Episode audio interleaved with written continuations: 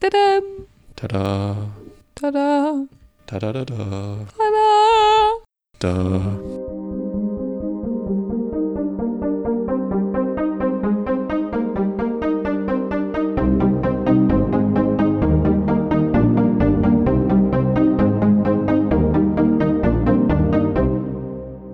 Herzlich willkommen zum dritten Teil unserer Themenreihe über Zellen.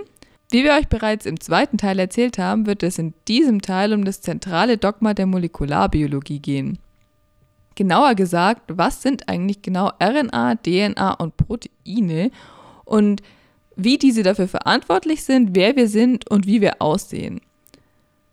Das zentrale Dogma beschreibt, wie DNA, RNA und Proteine über die Prozesse der Replikation, Transkription und Translation zusammenhängen.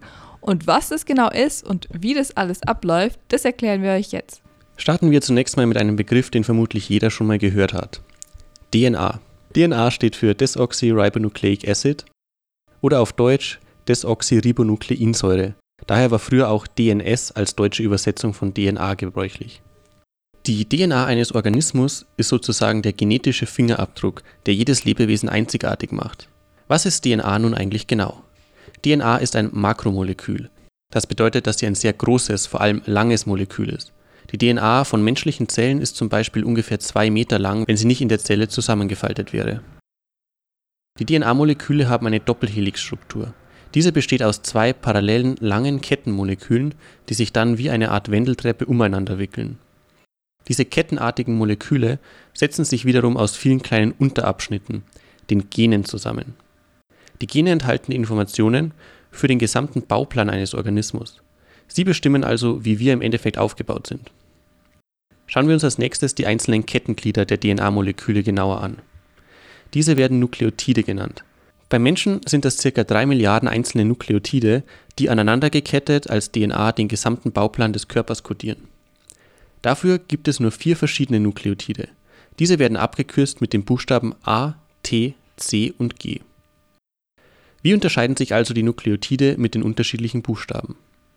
Jeder Nukleotid besteht aus drei Einzelteilen, einem Zucker, einer Phosphatgruppe, welche bei allen gleich sind, und einer Base. Die Base kann nun für jeden Nukleotid unterschiedlich sein und entweder Adenin, Thymin, Cytosin oder Guanin sein. Darum werden die Nukleotide auch mit den Anfangsbuchstaben ihrer Base abgekürzt. Wie halten nun die beiden Stränge oder Ketten der Doppelhelix zusammen? Die Basen der Nukleotide können über Wasserstoffbrückenbindungen aneinander binden. Dabei sind immer genau zwei Basen miteinander kompatibel. A kann an T binden und C an G. Der zweite Strang der Doppelhelix ist also immer komplementär zum ersten. Das bedeutet für jedes Kettenglied, für jeden Nukleotid, befindet sich ein Nukleotid mit der kompatiblen Base im anderen Strang. Auf diese Weise erhält man zwei parallele Molekülketten, die durch die Basenpaare in der Mitte miteinander verbunden sind. Nochmal kurz zusammengefasst. DNA besteht aus zwei langen verbundenen Molekülketten, die sich wie eine Wendeltreppe umeinander wickeln. Vier unterschiedliche Nukleotide bilden die Kettenglieder, wobei eine bestimmte Abfolge dieser Nukleotide den Code für ein bestimmtes Merkmal oder ein Protein bilden. Diese Abschnitte, die ein bestimmtes Protein oder Merkmal kodieren, nennt man Gene. Beim Menschen sind die etwa 3 Milliarden Nukleotide unterteilt in ca. 30.000 Gene. Aber wie kommt man nun vom Bauplan, von der DNA-Sequenz, zur tatsächlichen Struktur des Körpers? Alle Lebewesen sind im Wesentlichen aus Proteinen aufgebaut. Diese sind verantwortlich für den Aufbau und die Funktion aller Zellen im Körper. Proteine können allerdings nicht direkt aus dem Code der DNA gebaut werden. Dazu braucht es einen Zwischenschritt über ein anderes Makromolekül, die RNA. Die Informationen der DNA-Moleküle werden deshalb bereits im Zellkern übersetzt und als RNA-Molekül sozusagen gespeichert. Dieser Prozess wird Transkription genannt, bedeutet quasi so viel wie abschreiben, da es vom lateinischen Wort transcribere kommt. RNA-Moleküle sind dann nämlich in der Lage, durch die Poren des Zellkerns an die Stellen der Zelle zu wandern, an denen Proteine gebildet werden. Das sind dann die sogenannten Ribosome. Die haben wir schon in unserer ersten Folge angesprochen, als wir erklärt haben, was genau für Zellbestandteile eigentlich in so einer Zelle drin sind. Wie unterscheidet sich die RNA denn nun von der DNA?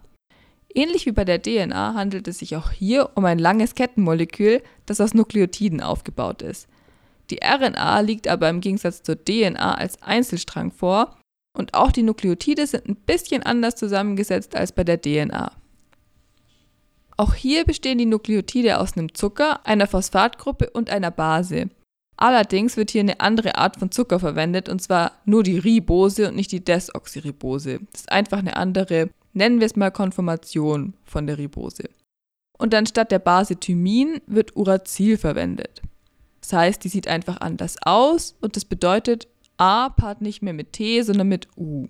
Wen es interessiert, der Grund dafür, dass Uracil statt Thymin verwendet wird oder verwendet wurde, ist vermutlich evolutionären Ursprungs, da nämlich die DNA als Nachfolger der RNA mehr Stabilität aufweist.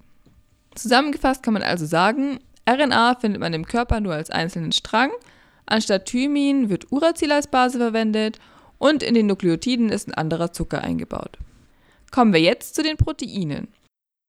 Um jetzt wirklich die Struktur nach Bauplan zusammensetzen zu können, muss die RNA noch zu Proteinen übersetzt werden. Dieser letzte Schritt wird als Translation bezeichnet. Aber zuerst, was sind denn überhaupt Proteine? Proteine bilden die Struktur der Zellen im Körper und bestimmen auch deren spezifische Funktionen. Zusammengesetzt sind Proteine aus langen Ketten von Aminosäuren. Das sind auch die Bausteine, die entweder vom Körper selbst gebildet werden oder aus der Nahrung gewonnen werden. Deswegen ist es auch wichtig, dass wir quasi Proteine zu uns nehmen über die Nahrung, weil eben nicht alle selber von unserem Körper gebildet werden können.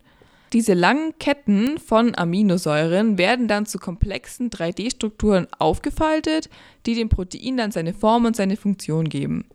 Dementsprechend unterschiedliche Proteine sind aus unterschiedlichen Aminosäuren aufgebaut. Und eben diese Reihenfolge von Aminosäuren ist in den Genen kodiert. Also die geben quasi vor, wie das Protein dann aussieht. Immer drei Nukleotide kodieren dabei eine von 21 Aminosäuren. An den Ribosomen werden bei der Translation der Reihe nach die Nukleotide von der RNA abgelesen und immer nach drei Nukleotiden die entsprechende Aminosäure an die Kette angehängt. Sind alle Aminosäuren angehängt, wird die Kette gefaltet und dem Protein seine endgültige Struktur gegeben. Hierbei ist es vielleicht noch ganz interessant zu erwähnen, dass bei dem Umschreibeprozess von der RNA in das Protein zwei verschiedene Sorten von RNAs teilnehmen. Und zwar einmal die mRNA, also die Boten-RNA, und die tRNA, die Transfer-RNA. Die mRNA ist quasi die RNA, die abgelesen wird. Und die tRNA ist quasi die RNA, die bei dem Prozess die Aminosäuren beisteuert. Also nochmal alles zusammengefasst. Das zentrale Dogma der Molekularbiologie beschreibt, wie aus den einzigartigen informationsspeichernden Molekülen jedes Lebewesens die Strukturen des Körpers gebaut werden. Die DNA, auf der die Erbinformation in Form von Genen gespeichert wird, wird dabei bei der Transkription in RNA umgewandelt. Diese wird dann bei der Translation an den Ribosomen ausgelesen und übersetzt, um Proteine zusammenzubauen. So wird durch unsere Gene bestimmt, wer wir sind und wie wir letzten Endes aussehen.